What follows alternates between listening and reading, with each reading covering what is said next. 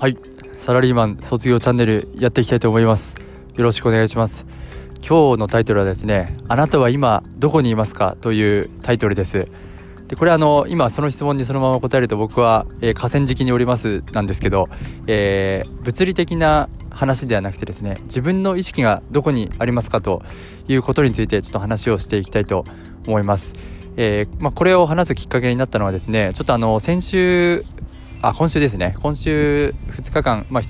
基本在宅中心なんですけど会社に出社した時に、まあ、いろんなことをちょっと考えすぎて目の前のことができなくなってしまったということがありまして、まあ、その感覚もなんか出社して久しぶりだったんですけど、えー、ちょっとシェアしたいなと思いました。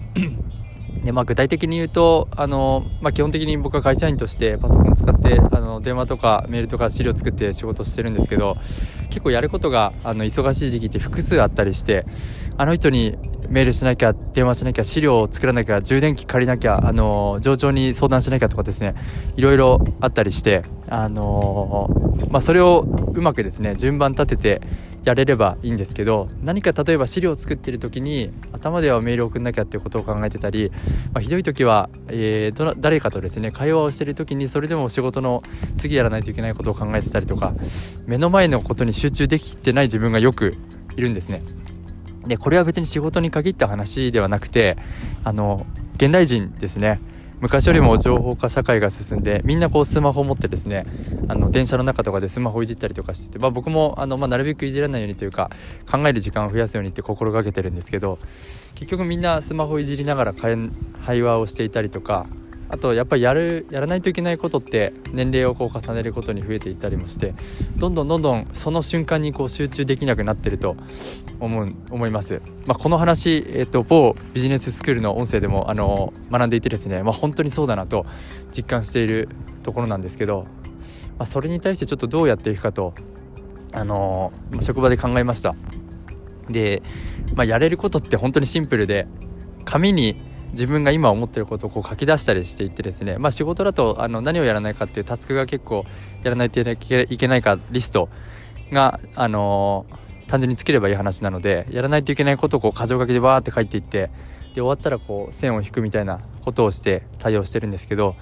あのー、ですねまあそれすらやっぱ忙しい時ってやらなかったりするんですけど頭の中で覚えてること覚えておけることって限られてるので非常にあの可視化することですね。紙に書き出すことっていうのは重要だっていうことを最近実感しました。であとは休みの日とか、まあ、今日も休みの日なんですけどふとした時にこう思い出したアイデアとかですねあの仕事に対してこうやんないといけなかったっていうのが思いついたら紙にこう書き留めるようにとかしてるんですけどそうですね。その紙にやらないといけないことを書き出しておけば何か起こってもあのその瞬間瞬間のことにですね集中してそしたらそれが終わったら紙に戻ってあやらないといけないことこれだったとかですね思い出してやっていければいいなと思います。でまあ自分今あの30代